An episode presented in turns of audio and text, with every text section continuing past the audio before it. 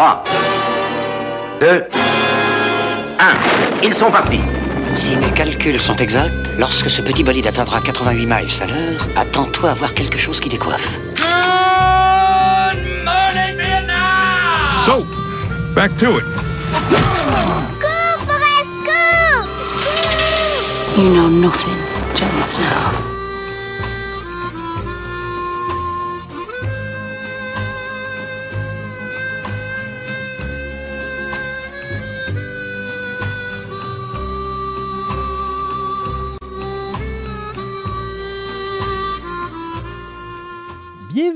Programme Double, un podcast d'environ une heure qui est diffusé une fois ou deux semaines et dans lequel je vous présente deux œuvres cinématographiques ou télévisuelles ayant comme point commun une thématique, un acteur, un réalisateur ou faisant tout simplement partie de la même franchise.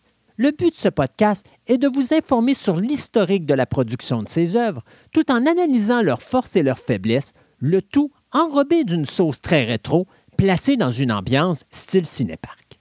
L'origine de DC Comics remonte à l'année 1934, lorsque Malcolm Wheeler Nicholson, un ancien major de l'armée américaine devenu auteur pour des magazines Pulps, fonde la société National Allied Publication.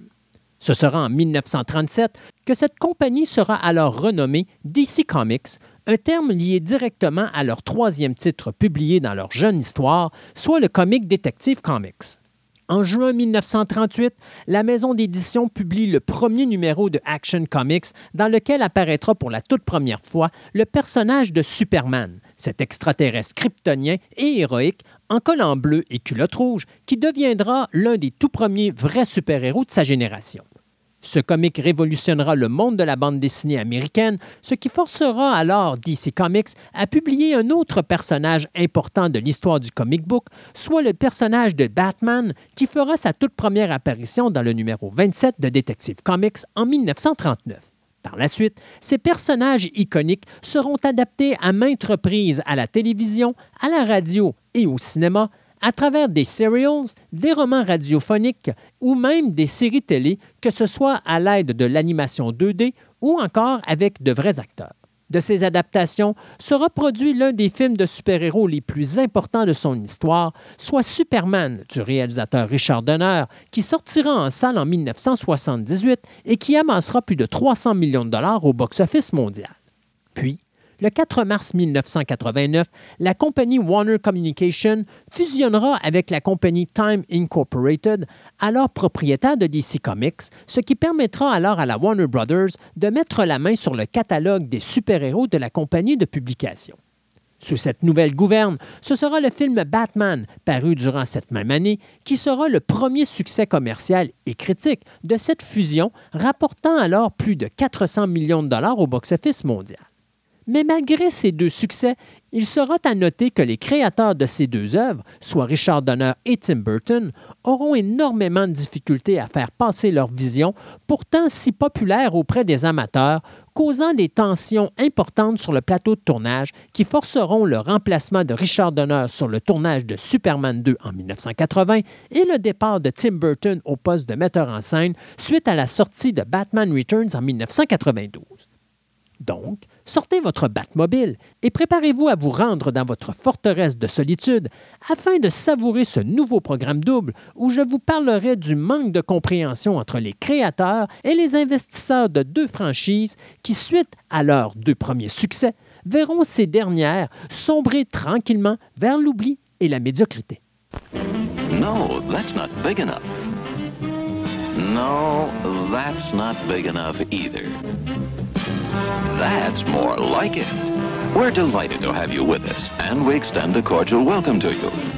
We've lined up the top stars from Hollywood and from all over the world to entertain you on our giant screen with the new, colorful motion pictures you've been hearing about and reading about. To add to your enjoyment, we're all wound up to bowl you over at intermission time with live wire service at our snack bar, where you'll find a tempting variety of favorite foods and beverages. Your continued patronage is very, very welcome. Batman Returns, the greatest new cereal Gotham City has ever known. Now it's marshmallow and chocolate flavored. with the amazing new Batmobile and incredible new villains. Catwoman. The Penguin. Its deliciously crunchy chocolate-flavored cereal and great marshmallow shapes. The action-packed cereal that's part of this complete breakfast. Batman Returns. There's never been a cereal like it. Hotshot electric in-car heaters have been installed for your comfort and convenience. Just insert heater through car window and turn on the switch.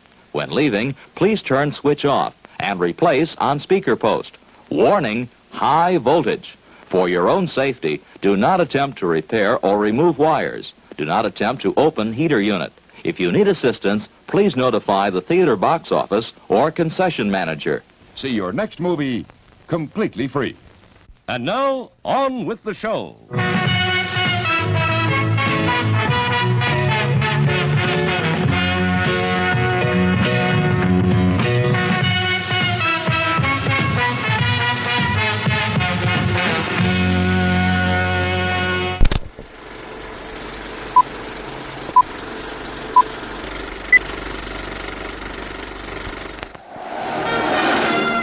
Superman 1 a montré au monde qu'un homme pouvait voler.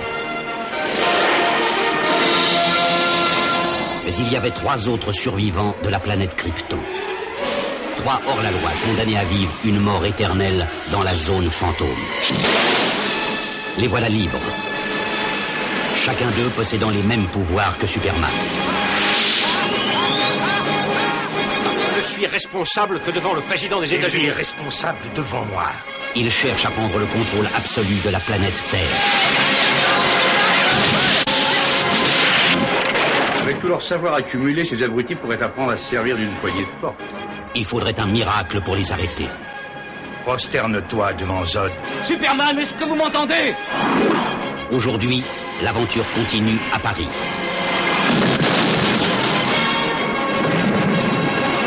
Et sur la Lune.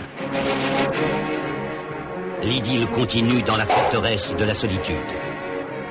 Il y a une chose qui me semble plutôt bizarre. Chaque fois que Superman apparaît, toi, tu disparais. Et l'aventure continue aux chutes du Niagara. Et au cœur de Métropolis.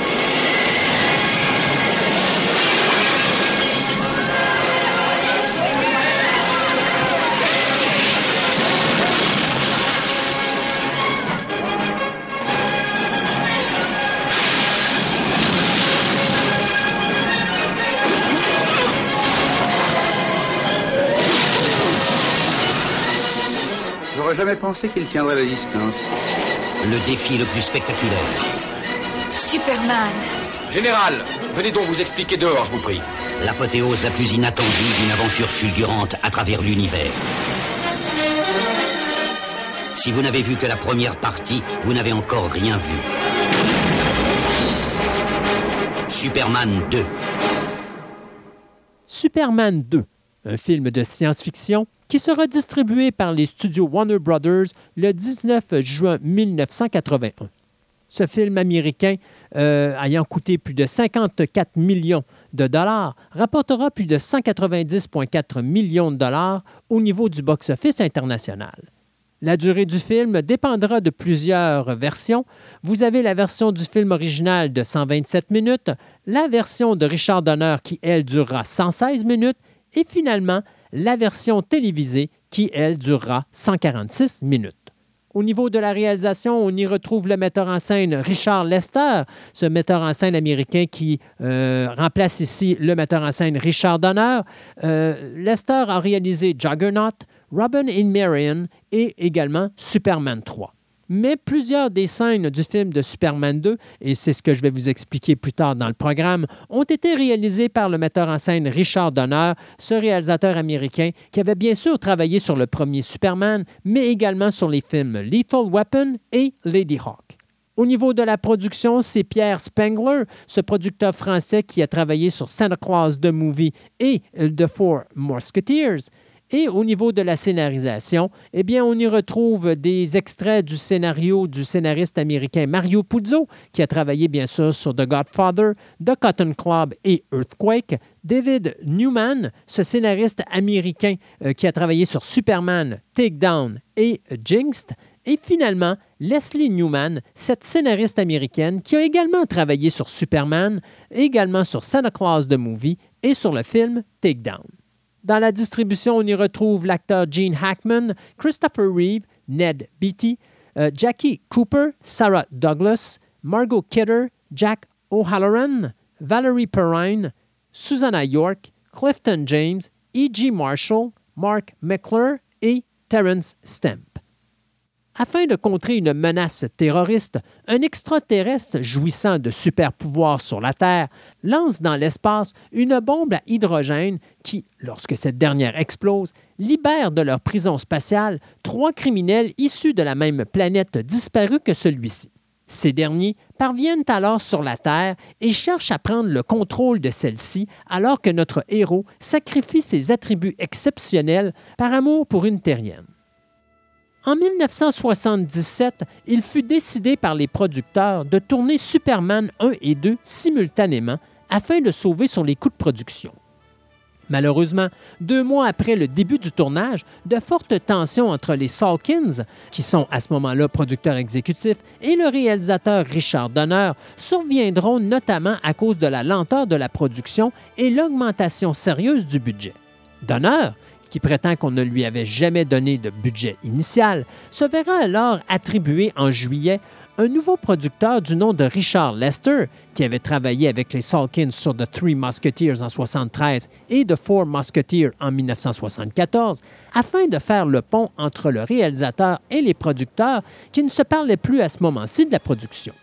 Durant le reste du tournage, Lester obtiendra le poste de directeur de la deuxième équipe, ce dernier formant un excellent tandem avec Donner, permettant ainsi à ce dernier de compléter la réalisation du premier film en octobre 1978. Mais Donner sera renvoyé juste après la sortie du premier opus en 1978, alors que plus de 75% du tournage de Superman 2 avait déjà été effectué. Les raisons évoquées de ce renvoi furent l'impossibilité de Donner de travailler avec le producteur Pierre Spengler, la demande du réalisateur d'avoir le plein contrôle de sa production et finalement la décision des Salkins de ne pas utiliser les séquences filmées avec Marlon Brando pour le deuxième film, ce dernier demandant plus de 11,75% des recettes sur le continent nord-américain comme salaire pour sa participation. Alors que Donner sera non disponible pour la promotion de Superman lors de la sortie du film en Europe, les producteurs approcheront alors le metteur en scène Guy Hamilton, qui avait travaillé sur certains films de la franchise de James Bond, pour compléter le tournage de Superman 2. Malheureusement, le metteur en scène britannique étant occupé sur un autre tournage, c'est alors que les Salkins se tourneront vers Leicester et, en septembre 1979, le tournage de Superman 2 reprendra sous la gouverne de celui-ci, au grand désarroi de plusieurs membres de l'équipe de tournage qui décidèrent alors de quitter la production. Avec la mort du directeur de la photographie Jeffrey Unsworth, juste avant la sortie du premier volet, Lester se tournera du côté du directeur photo Robert Painter pour prendre la place de ce dernier. Le scénariste Tom Mankiewicz fut par la suite approché par l'un des vice-présidents de la Warner Brothers, Terry Semel, afin de revenir compléter la scénarisation du nouveau film. Lester ayant retourné plusieurs des séquences déjà réalisées par Donner afin de voir son nom comme réalisateur apparaître à l'écran. Malheureusement pour eux, Mankiewicz ne reviendra pas par respect pour Donner. C'est alors que les scénaristes David et Leslie Newman seront embauchés pour réécrire un nouveau début et une nouvelle fin à Superman 2. Dans la nouvelle introduction, Superman mettra un terme à une menace terroriste à Paris, alors que dans la nouvelle fin, Clark hypnotise Lois pour que cette dernière oublie qu'il est en réalité l'homme d'acier. Du côté de l'acteur Christopher Reeve, ce dernier travaillait sur le tournage du drame fantastique romantique euh, Somewhere in Time, contrat qu'il prit suite à l'annulation du tournage avec Donner en octobre 1978. Douze heures après avoir été annoncé comme acteur principal sur ce film, les producteurs de Superman 2 poursuivront Reeves pour bris de contrat car ce dernier n'était pas disponible pour le tournage des nouvelles séquences. De plus, l'acteur avait beaucoup de réservations face au nouveau scénario de Richard Lester et de Newman et décidera alors de renégocier son contrat et obtiendra un plus gros contrôle artistique sur la production. Du côté de Gene Hackman, qui lui était très loyal à Richard Donner, il refusera de revenir pour tourner de nouvelles séquences, ce qui forcera alors le réalisateur à utiliser un stand-in ainsi qu'un autre acteur pour doubler la voix de Hackman et pour compléter le long métrage. Du côté de l'actrice Valerie Perrine, cette dernière verra son personnage disparaître très tôt dans ce nouveau long métrage, car toutes ces scènes furent tournées par Donner et ne furent utilisées dans la version de Lester. Ned Betty et E.G. Marshalls furent les autres acteurs qui refusèrent de revenir filmer des séquences additionnelles pour Lester. Finalement, cette production fut extrêmement difficile pour l'actrice Margot Kidder, dont le mariage avec l'acteur Thomas McGuane battait de l'aile, ce qui expliquera le départ de celle-ci dans Superman 3. Le tournage de Superman 2 redébutera en septembre 1979 et on se concentrera alors sur les séquences avec les vilains situés dans le Midwest américain et aussi la confrontation à Metropolis entre ces derniers et Superman. Durant la production, Lester décidera de tourner avec trois caméras en simultané, ce qui frustrera quelque peu les comédiens qui ne savaient pas quelle caméra était utilisée pour les plans rapprochés, mais qui accélérera cependant la production et permettra au tournage d'être complété en mars 1980. Du côté du compositeur John Williams, qui travaillait alors en Angleterre durant cette période, celui-ci sera ramené aux États-Unis pour composer la musique du second volet. Cependant, durant le prévisionnement du montage initial de Superman 2 avec les Salkins et Lester, une querelle surviendra entre Williams et le réalisateur et le compositeur refusera alors de réaliser la musique du long métrage, prétextant qu'il lui serait impossible de travailler avec Richard Lester. Ce sera alors le compositeur Ken Thorne qui sera choisi pour réaliser la musique du film. Avant la sortie de Superman 2 en salle, la compagnie de production et de distribution Warner Brothers demandera à l'organisation du Directors Guild of America s'il était possible d'obtenir une co-réalisation entre Donner et Lester, ce à quoi Donner refusera finalement, ne voulant pas partager le poste de metteur en scène sur cette production. Au final, seulement 30 des séquences tournées par Richard Donner seront conservées pour la version finale présentée en salle. Afin d'optimiser les revenus du film au niveau international, Warner Brothers sortira le film à différentes dates, chacune correspondant à la période la plus achalandée en salle dans ce pays. Superman 2 sortira en Australie au début de décembre de l'année 1980, en Amérique du Sud et en France à la mi-décembre, en Italie et en Espagne pour la période des fêtes de Noël de 1980, alors que l'Allemagne de l'Ouest et l'Angleterre auront une sortie pour Pâques de 1981. Durant la promotion internationale du long métrage, seule l'actrice Sarah Douglas, qui était l'une des seules à avoir un point de vue neutre de la controverse Donner Lester, acceptera de réaliser des entrevues avec la presse. À sa sortie aux États-Unis et au Canada, le film brisera le record des meilleures recettes pour les trois premiers jours à son époque et demeurera champion du box-office durant plus de trois semaines, surclassant durant une courte période les revenus du film d'action Raiders of the Lost Ark. Tout comme le premier volet, Alexander et Ilya Salking prépareront une version pour la télévision en réinsérant plus de 24 minutes de scènes non utilisées pour le cinéma, séquences qui furent entièrement tournées par le metteur en scène Richard Donner. Les fans de Superman furent choqués à l'époque par deux séquences. La première fut celle dans laquelle notre héros passera une nuit d'amour avec Lois Lane, alors que la seconde nous montrera un Superman qui balance Zod dans un gouffre impliquant la mort de ce dernier. Cette scène provoquera du mécontentement car l'homme d'acier est un héros qui ne tue pas ses ennemis, encore moins de sang-froid. En fait, une scène coupée au montage devait montrer par la suite les trois ex-kryptoniens et Lex Luthor amenés par la police. En 2001, alors que le film Superman the Movie subira une restauration pour sa sortie en DVD, la majorité des séquences de tournage réalisées par Richard Donner seront alors retrouvées dans un coffre-fort de l'Angleterre. Warner Brothers approchera alors le metteur en scène américain pour créer une version longue de Superman 2, chose que refusera Donner sur le coup. Cinq ans plus tard, suite à d'énormes pressions des amateurs et de la Warner Brothers, Donner acceptera de retourner sur ce projet et réalisera un nouveau montage du film qui sera alors appelé Superman 2 de Donner Cut. Cependant, des difficultés légales avec la succession de l'acteur Marlon Brando bloqueront le projet. Ce sera finalement lors de la production du film Superman Returns que la Warner Brothers réussira à acquérir de la succession de Brando les droits pour la diffusion des scènes qu'avait tourné le défunt acteur pour Superman 2. Ce sera le monteur Michael Tho qui aidera Donner et le producteur Tom Mankiewicz à remonter le film au complet. Superman 2 de Richard Donner Cut sortira en DVD, en HD DVD et en Blu-ray le 28 novembre 2006. Certaines scènes tournées par Richard Lester seront incluses dans cette version finale afin de permettre au film d'être complet au niveau de l'histoire. Du côté des points forts, eh bien, succédant à Richard Donner, Lester a su ici donner un excellent dosage humour-action tout en laissant au récit le suspense voulu pour soutenir à fond l'intérêt du spectateur. Le combat principal entre les trois vilains et Superman est réalisé avec ingéniosité et surtout des trucages astucieusement mis au point pour donner à ce moment l'une des confrontations super-héros-super-vilains les plus spectaculaires et réalistes qui a été donné de voir sur le grand écran, le tout réalisé avant la création des effets numériques. La distribution ici est excellente. Reeves, Kidder et Hackman reprenant avec brio les personnages que l'on avait tant aimés dans le premier opus. Du côté des nouveaux arrivants, Terrence Stamp nous donne un excellent Général Zod avec une certaine prestance et ce sans trop en faire. Les effets spéciaux ici ne sont pas l'attraction principale, mais plutôt le développement de la relation entre Lois et Superman et le combat interne avec ce dernier qui cherche à réaliser son rêve d'avoir une vie normale alors que son devoir de super-héros le force à abandonner ce dit rêve.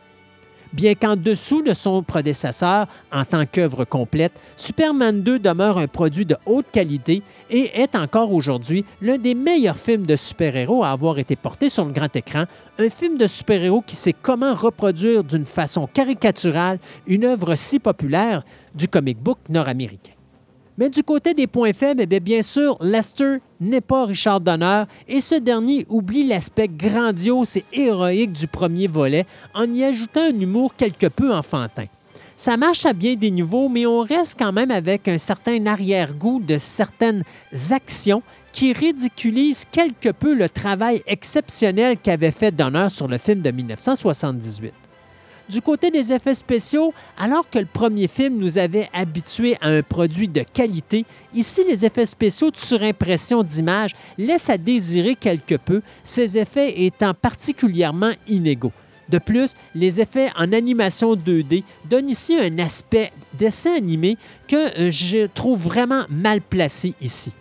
On assiste ici à un humour quelque peu enfantin et facile qui transforme Superman 2 en un film pour un jeune auditoire, alors que le premier volet était beaucoup plus mature sans pour autant déplaire aux tout petits. De plus, la facilité du scénario est vraiment déconcertante sur certaines scènes. On voit que le scénariste original n'est plus là. La facilité avec laquelle Lois découvre l'identité de Superman laisse vraiment à désirer.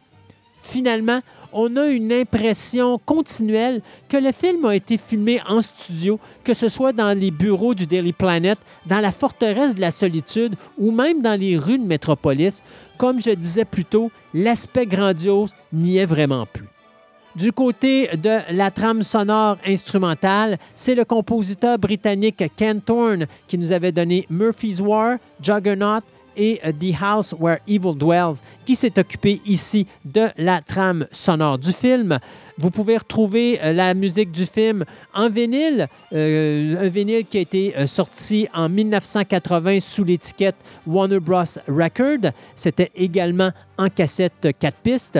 Vous avez également Superman 2 et Superman 3, les Expanded Archival Collection, qui a été limité à plus de 3000 exemplaires et qui est sorti le 30 octobre 2018 sous l'étiquette La La Land Record. Et finalement, euh, l'album complet Superman de Music, qui couvre bien sûr les quatre films de 1978 à 1988. C'est un coffret qui inclut plus de 8 CD de musique et qui sortira le 29 février 2008 sous l'étiquette Film Scored Monthly. Je vous fais écouter ici le thème de Superman 2.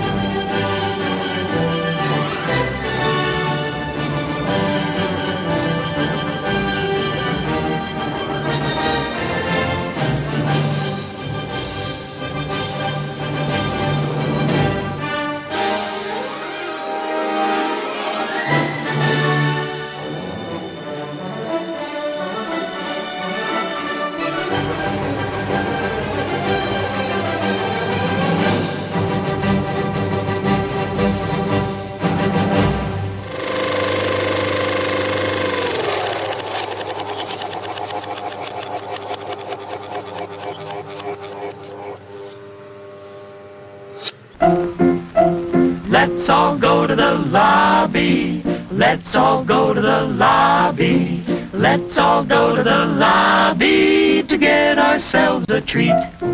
Delicious things to eat. The popcorn can't be beat. The sparkling drinks are just dandy. The chocolate bars and the candy. So let's all go to the lobby to get ourselves a treat. Let's all go to the lobby get ourselves a treat. If you've always wanted to get your hands on Batman, drop into McDonald's. Batman Returns is on a dramatic series of 32-ounce collector cups with fine, crispy Bat Desk lids straight from the movie. You can pick up a large drink in one of six superhero collector cups at a special price when you buy any extra value meal. Because what you want is what you get at McDonald's today. News alert. Someone is stealing Gotham City's power supply. Danger of citywide blackout. When you want a Diet Coke, you want a Diet Coke.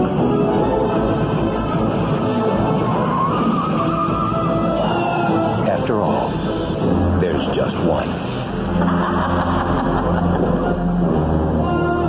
Diet Coke. Just for the taste. It's intermission. Rise and stretch time. Time to refresh yourself and visit our snack bar.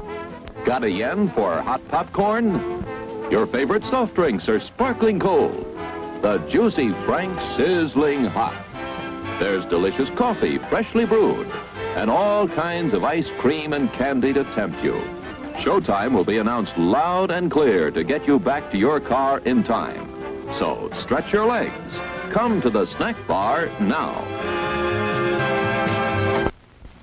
We hope you're enjoying your visit here this evening. Now, on with the show.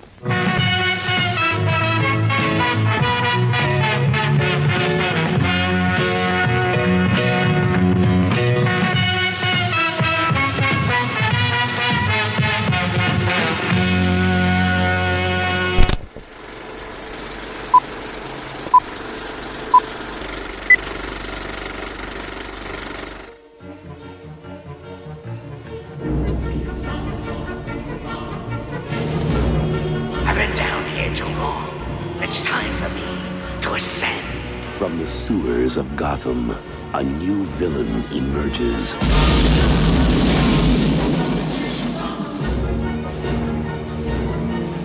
You didn't invite me, so I crashed. From the rooftops of Gotham, the perfect enemy comes to life.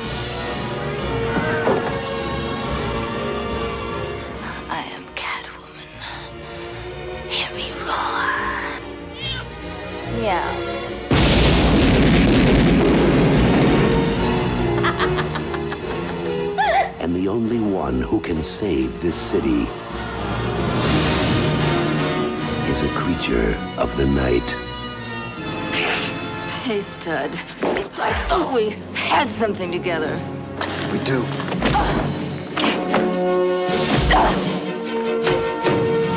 While she craves a romance she can sink her claws into, You're catnip a girl like me. He plots a foul reign of destruction.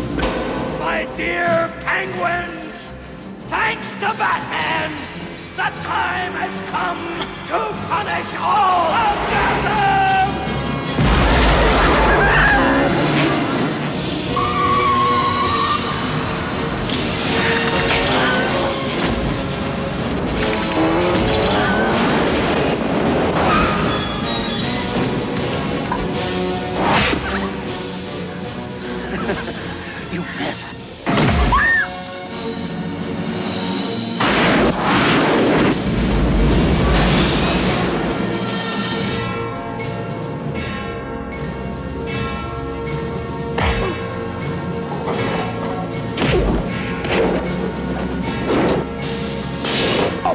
Gotham looms its greatest hero.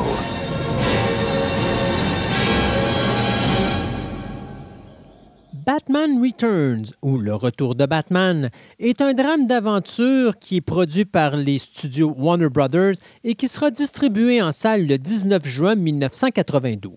Ce film américain d'une durée de 126 minutes a coûté plus de 80 millions de dollars à produire, mais ramassera plus de 266,89 millions à travers le monde entier. Au niveau de la réalisation, on y retrouve le metteur en scène américain Tim Burton, qui nous a donné des films tels que Frankenweenie, Mars Attack et Beetlejuice. Au niveau de la production, on y retrouve le producteur américain Tim Burton, qui a produit les films A Nightmare Before Christmas, Ed Wood et The Corpse Bride, ainsi que la productrice américaine Denise Dinovi, qui nous a donné Little Women en 1994, Practical Magic et Catwoman, la version 2004. Au niveau de la scénarisation, c'est le scénariste Daniel Waters qui lui a travaillé sur Heathers, euh, Hudson Hawk et Demolition Man qui écrira ici le scénario. Dans la distribution, on y retrouve Michael Keaton, Michelle Pfeiffer, Danny DeVito, Christopher Walken, Michael Gott, Michael Murphy, Christy Conaway et Pat Hinkle. Meurtri par un passé malheureux dû à son corps difforme, le pingouin projette de semer le désordre dans Gotham City. Après s'être attiré la compassion de la population, il se porte candidat à la mairie avec l'assistance de millionnaires aux intentions douteuses. Apparaîtra alors un autre personnage inquiétant, soit la femme chat, qui conclut alors une alliance avec le pingouin en vue de ruiner la réputation d'un super-héros masqué qui leur met des bâtons dans les roues. Après le succès de Batman au box-office en 1989, la compagnie Warner Brothers avait espéré que le tournage de la suite débuterait au mois de mai 1990. Plus de 250 000 seront alors investis afin de préserver les décors du premier film. Cependant, le réalisateur Tim Burton n'était véritablement pas d'accord pour réaliser la suite de Batman, d'autant plus que la Warner Brothers souhaitait inclure le personnage de Robin, et ce depuis le premier volet. Burton se dirigera alors vers les studios de la 20th Century Fox afin de tourner le conte fantastique Edward Scissorhand. C'est durant cette période que le scénariste du premier Batman, Sam Hamm, écrira les deux premiers jets du nouveau chapitre des aventures du justicier masqué.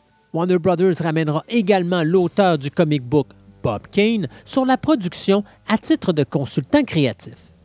L'histoire du scénario de Ham mettait en vedette le personnage du pingouin et celui de la Catwoman qui joindront alors leurs forces afin de retrouver un important trésor de Gotham City. Warner Brothers débutera alors des négociations avec Burton pour son retour derrière la caméra. Les producteurs réussirent à le convaincre en lui donnant une totale liberté artistique sur l'évolution de l'histoire et des personnages.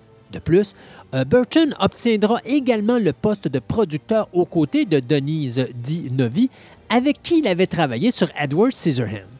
Du côté des producteurs du premier volet, John Peters et Peter Goober, ceux-ci deviendront alors euh, producteurs exécutifs sur ce second volet. Non satisfait du scénario de Sam Hamm, Burton approchera alors le scénariste Daniel Waters, impressionné par le scénario de ce dernier sur le film Heathers, le réalisateur voulant à l'origine embaucher le scénariste pour écrire la suite de Beetlejuice. Waters se servira des épisodes His Honor the Penguin et Dishonor the Penguin de la série euh, télé Batman des années 60 pour créer l'histoire de base dans laquelle le pingouin désire devenir maire de Gotham City. Waters écrira plus de cinq versions de son scénario avant que ce dernier ne soit réécrit par Wesley Stick, qui supprimera le personnage de Robin, qui avait été introduit dès le début, ainsi que le personnage de Harry Dent, qui était interprété par Billy D. Williams dans le premier film et qui sera alors remplacé par le millionnaire Max Schreck. Michael Keaton sera de retour dans le rôle de Bruce Wayne et obtiendra la modique somme de 10 millions de dollars pour son rôle.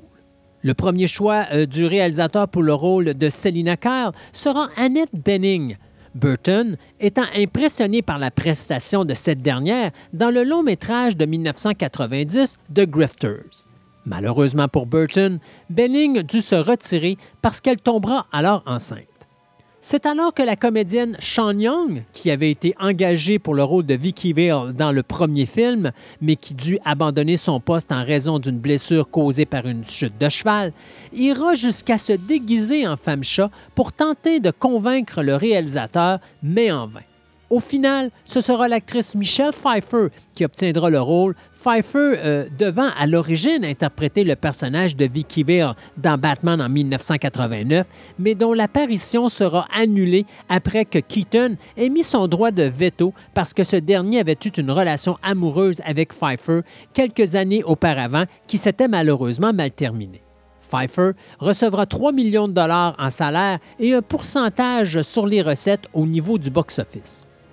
Celle-ci prendra des cours de kickboxing et sera également entraînée au maniement du fouet avec Anthony DeLongis, arme avec lequel l'actrice se familiarisera très rapidement. Marlon Brando fut le premier choix de Tim Burton pour le pingouin, alors que du côté de la Warner Brothers, on désirait Dustin Hoffman. Ce sera finalement Danny DeVito qui obtiendra ce rôle, ce dernier se voyant suggérer le rôle par son ami Jack Nicholson suite au succès monétaire du premier opus. Durant la production, euh, De Vito devait prendre plus de 4 heures et demie pour se transformer en pingouin, durée qui sera abaissée à moins de 3 heures avant la fin de la production.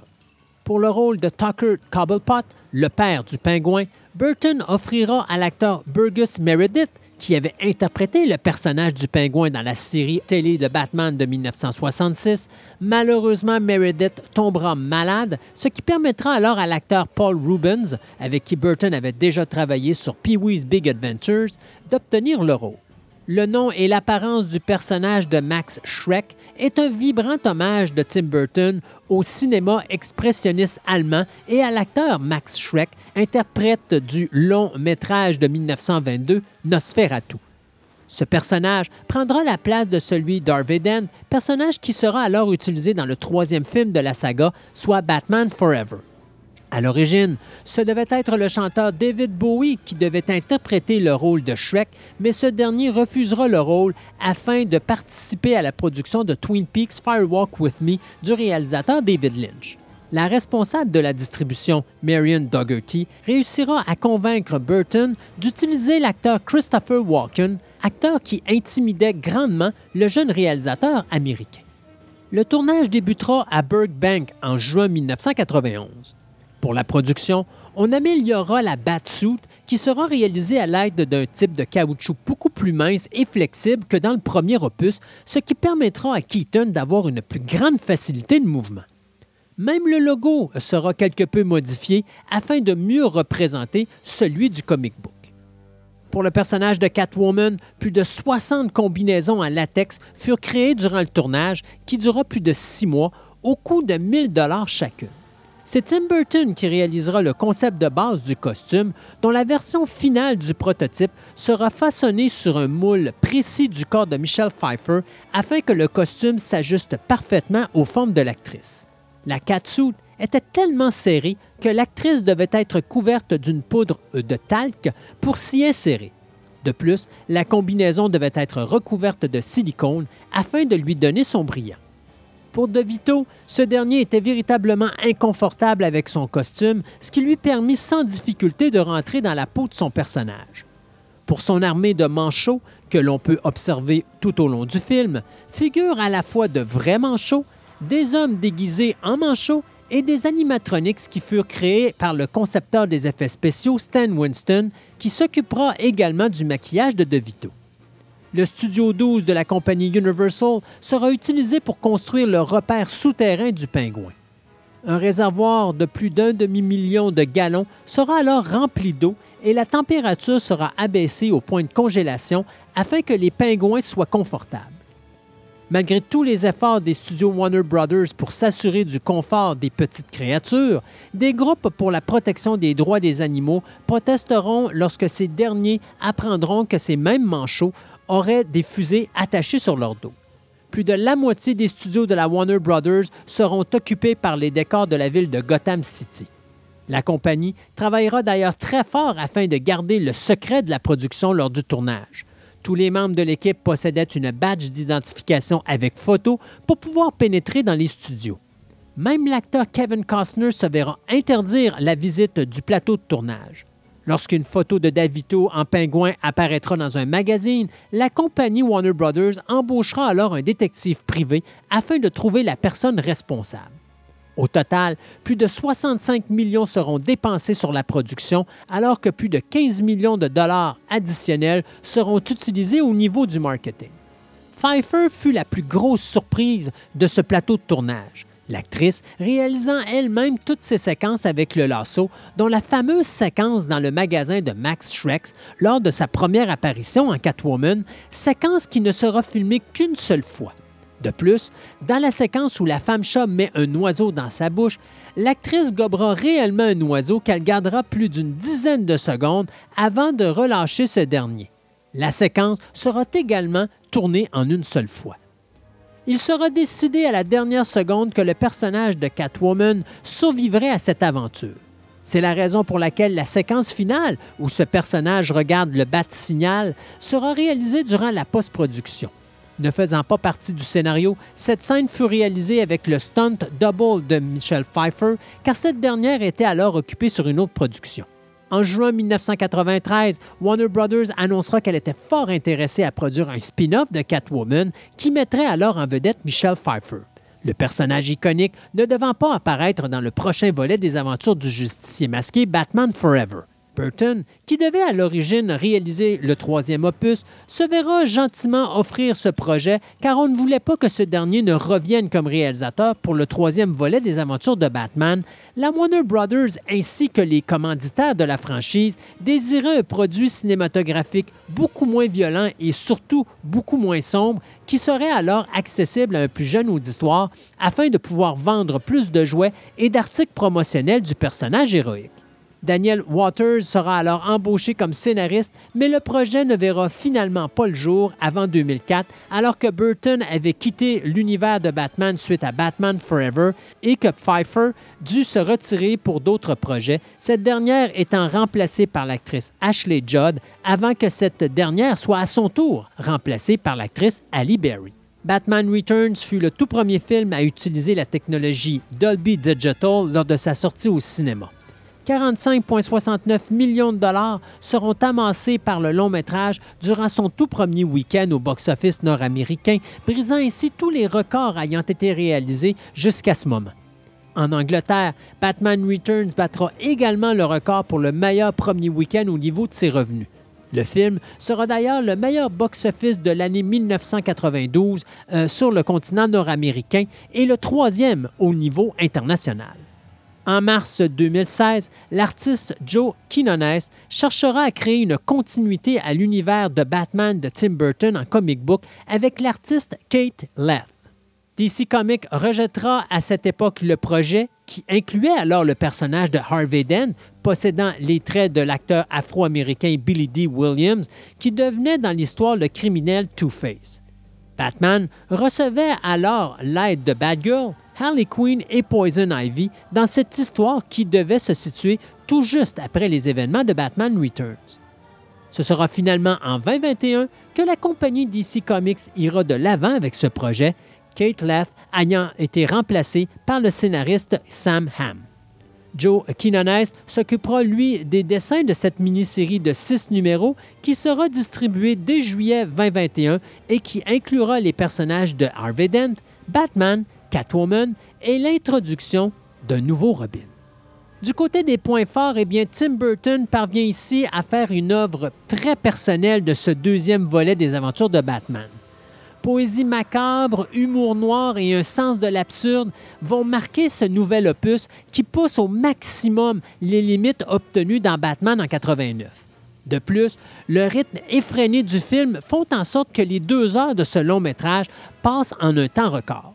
Les compositions dramatiques de Michel Pfeiffer et Danny DeVito s'avèrent saisissantes, les deux acteurs mettant le paquet au niveau de leurs prestations. D'ailleurs, la relation entre le personnage de Wayne et Alfred est également un must ici, euh, celle-ci étant véritablement amusante puisque les deux acteurs se complètent très bien. De plus, la prestation retenue de Keaton va augmenter la qualité de son jeu d'acteur, laissant ainsi toute la place à Pfeiffer et DeVito. Le visuel de Batman Returns est tout simplement époustouflant, le tout donnant un véritable aspect de comic book au long métrage. La trame sonore ici euh, de Danny Elfman est tout simplement magistrale et il est important de noter que la complexité du personnage de Catwoman est véritablement complétée par la musique du compositeur. Finalement, la relation tendue entre Catwoman et Batman est rehaussée par la relation étrange entre Selina Kyle et Bruce Wayne, les deux ayant une excellente chimie. De plus, les deux personnages semblent vivre la même complexité entre leur personnalité de vengeur masqué et leur véritable personne, les deux se présentant dans un bal masqué sans costume, alors que lorsqu'ils utilisent leurs alter ego, ceux-ci portent un costume qui les camoufle du monde réel. Du côté des points faibles, bien, il manque quelque peu de profondeur au niveau des différents personnages, malgré que Burton réussit quand même à bien développer ceux-ci dans cette histoire.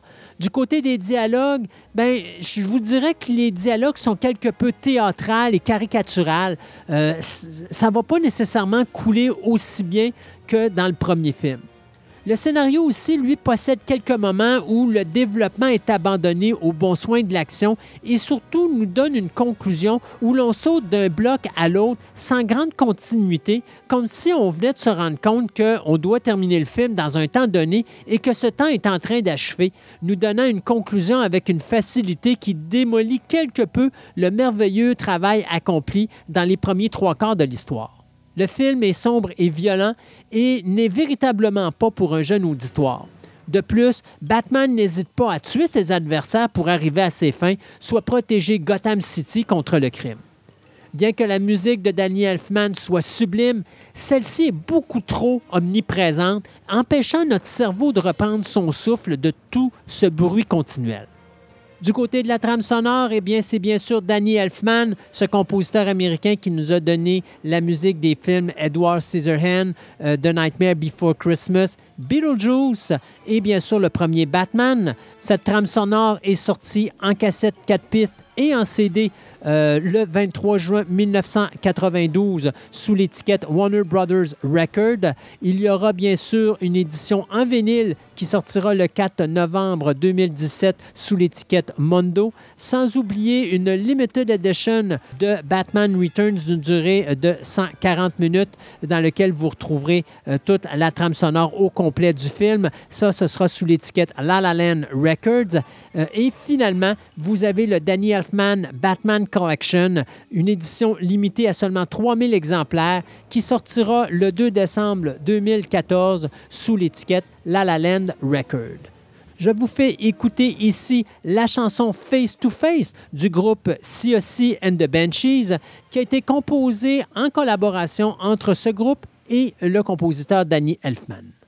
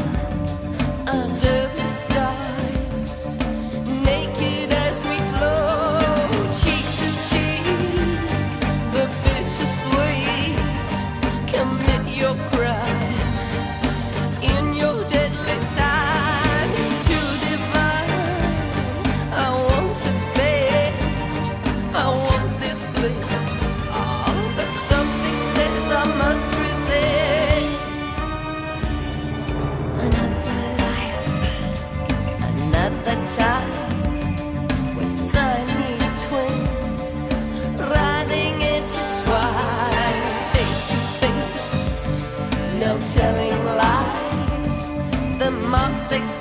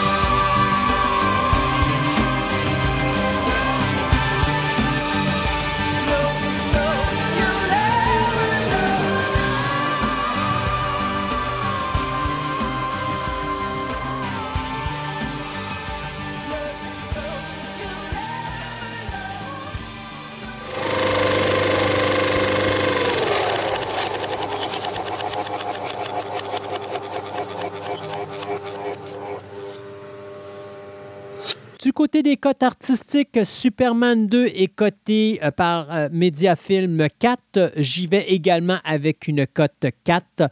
Au niveau de Batman Returns, la cote artistique de Mediafilm est 3. J'y vais également avec un 3. J'y aurais été avec un 2 si ça n'avait pas été de la dernière demi-heure où est-ce que là, on a comme cassé le rythme en y allant avec euh, des segments beaucoup plus segmentés. Euh, au niveau de l'âge et du contenu, eh bien, la régie du cinéma euh, cote le film Superman général. J'y vais également pour tous. Du côté de Batman Returns, la régie du cinéma cote le film 13 ans indicatif. J'y vais également avec une cote 14 ans à cause de séquences de violence. Véritablement pas un film pour un jeune auditoire. Du côté euh, des sorties DVD et Blu-ray, eh bien, Superman 2 est disponible euh, en DVD et en Blu-ray dans les langues anglophones et francophones. Euh, vous pouvez l'avoir également dans le coffret 4 films favorites avec les Superman 1, 2, 3 et 4. Ça, c'est disponible en DVD. Malheureusement, je n'ai pas vu cette version-là au niveau du Blu-ray disc. Cependant, vous avez bien sûr Superman 2 de Richard Donner Cut, donc qui est disponible dans la version DVD et dans la version euh, Blu-ray. Donc, ça également, c'est quelque chose qui peut euh, compléter votre collection. Euh, du côté de Batman Returns, eh bien, vous avez l'édition Blu-ray et l'édition DVD qui sont disponibles dans les deux langues, soit français et anglais. Mais je vous suggère fortement le Batman Motion Picture Anthology de 1989 à 1997, qui inclut tous les films de la quadrilogie de euh, Batman euh, de Tim Burton euh, et bien sûr de Joel Schumacher. Le coffret étant disponible et en DVD et en Blu-ray disc, les films étant dans les deux langues avec également un disque additionnel par film pour des documentaires sur la production. Et c'est ainsi que se termine notre émission d'aujourd'hui. Si vous désirez en savoir plus sur ce podcast, je vous invite à vous rendre sur la page web de fantasticaradioweb.com, Fantastica avec un K, sur laquelle vous verrez apparaître une section podcast dans le haut de la page. En appuyant sur ce lien, il apparaîtra plusieurs sous-sections, dont une associée à Programme Double, endroit où vous trouverez tous les liens reliés à cette émission, soit pour l'application web qui vous permettra d'avoir un accès direct aux précédentes émissions réalisées jusqu'à présent, ainsi que les autres liens, soit pour écouter ou télécharger ces dites émissions. De plus, vous y trouverez un icône pour m'envoyer un email afin de me remettre vos commentaires ou encore des suggestions de long métrage dont vous aimeriez que je parle à l'émission. C'est à cet endroit que vous y trouverez également les explications aux différentes cotes que je donne aux différents sujets que j'aborde, que ce soit les cotes artistiques ou encore sur le classement au niveau de l'âge de visionnement. Finalement, je vous suggère également de vous abonner à la page Facebook de Programme Double afin de demeurer averti de la diffusion des nouvelles émissions à venir. De plus, il vous est également possible d'écouter mon autre podcast, Fantastica, une émission style radio où je parle avec mon co-animateur des diverses passions qui existent dans notre quotidien et qui est également diffusée une fois ou deux semaines. Je vous remercie donc de votre écoute et on se dit à la prochaine édition de Programme Double. Please remember to replace the speaker on the post when you leave the theater.